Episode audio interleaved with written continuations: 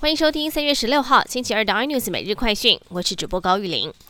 美日外交及国防最高层官员今天下午在日本东京举行二加二会谈，讨论议题聚焦在中国在印太地区日益增长的威胁挑战。而布林肯结束访日行程之后，明天将到南韩。有学者分析指出，美国两大高官选择日韩作为首访国，也反映出美国新总统对东北亚安全的担忧。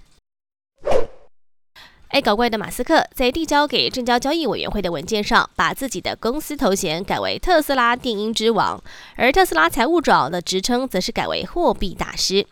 特斯拉在上个月十号宣布，公司购买了价值十五亿美元的比特币，外界也揣测这跟财务长更改新头衔脱不了关系，真的非常顽皮。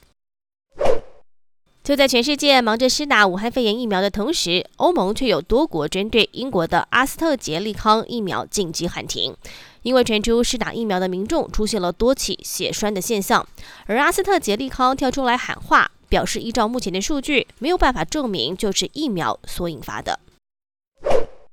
还记得玩具反斗城吗？过去不敌消费形态改变的原因，破产清算，被 TRU Kids 收购，现在又再度易主。美国纽约品牌管理公司 WHP Global 出手买下了 GRU Kids 的多数股权，成为玩具反斗城的新老板。